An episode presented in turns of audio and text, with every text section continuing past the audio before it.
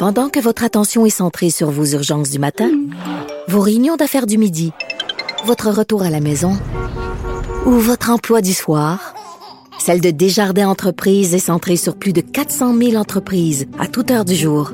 Grâce à notre connaissance des secteurs d'activité et à notre accompagnement spécialisé, nous aidons les entrepreneurs à relever chaque défi pour qu'ils puissent rester centrés sur ce qui compte, le développement de leur entreprise.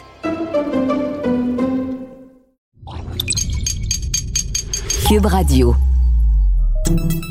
Salut, c'est Charles Dran avec l'équipe dans 5 minutes. On s'intéresse aux sciences, à l'histoire et à l'actualité.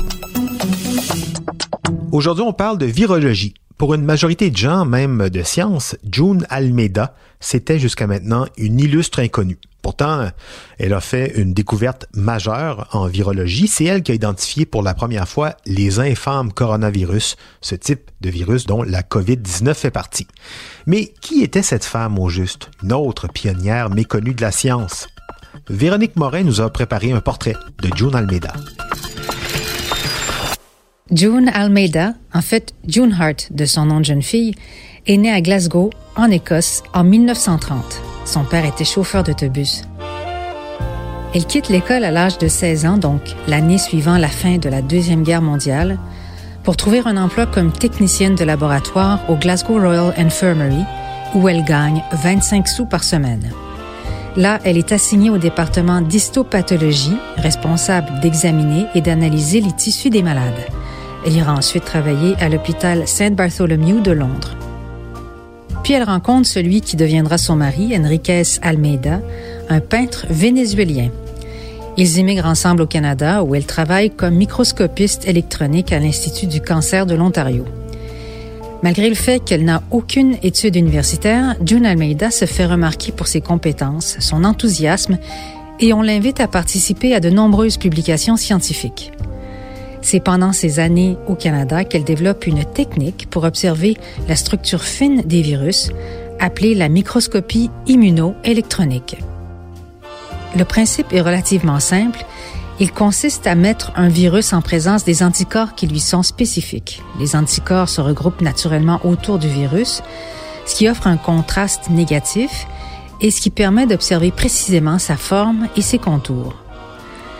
Selon Hugh Pennington, professeur émérite en bactériologie à l'Université d'Aberdeen, cité dans le journal écossais The Herald, c'est cette même technique qui été utilisée en Chine pour observer le SARS-CoV-2. Mais revenons à June Amelda et sa première observation des coronavirus dans les années 60. Ses travaux et publications, alors qu'elle était au Canada, commencent à faire écho ailleurs. Elle se fait remarquer par certains des grands noms du domaine à Londres et on lui offre un emploi là-bas. Une fois à Londres, elle commence à collaborer avec David Tyrrell, qui est directeur d'une unité de recherche sur les virus du rhume appelée la Common Cold Research Unit. Ensemble, ils étudient un échantillon mis en culture, prélevé sur un écolier.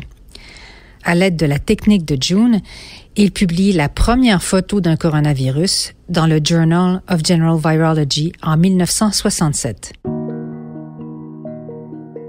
L'image montre un élément pathogène sphérique surplombé de petits pics à la manière d'une couronne ou des rayons du soleil, d'où le nom corona. La BBC rapporte que cette première observation avait été rejetée par les virologues de l'époque qui estimaient qu'il s'agissait d'une image de piètre qualité d'un virus de la grippe. Or, c'est justement la qualité des images de June Almeida qui la distinguait et qui finalement plus tard a été reconnue comme exceptionnelle le terme coronavirus apparaît pour la première fois en 1968 dans la revue scientifique Nature.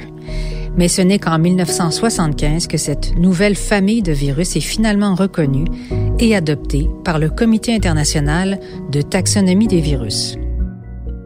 La technique d'imagerie qu'elle avait réussi à développer lui a permis de se distinguer parmi les experts du monde de la virologie qui ont finalement reconnu son talent mais ses travaux ne s'arrêtent pas au coronavirus. Elle est aussi à l'origine de la première observation en détail du virus à l'origine de la rubéole et sa technique a notamment servi à identifier deux composants distincts dans le virus de l'hépatite B.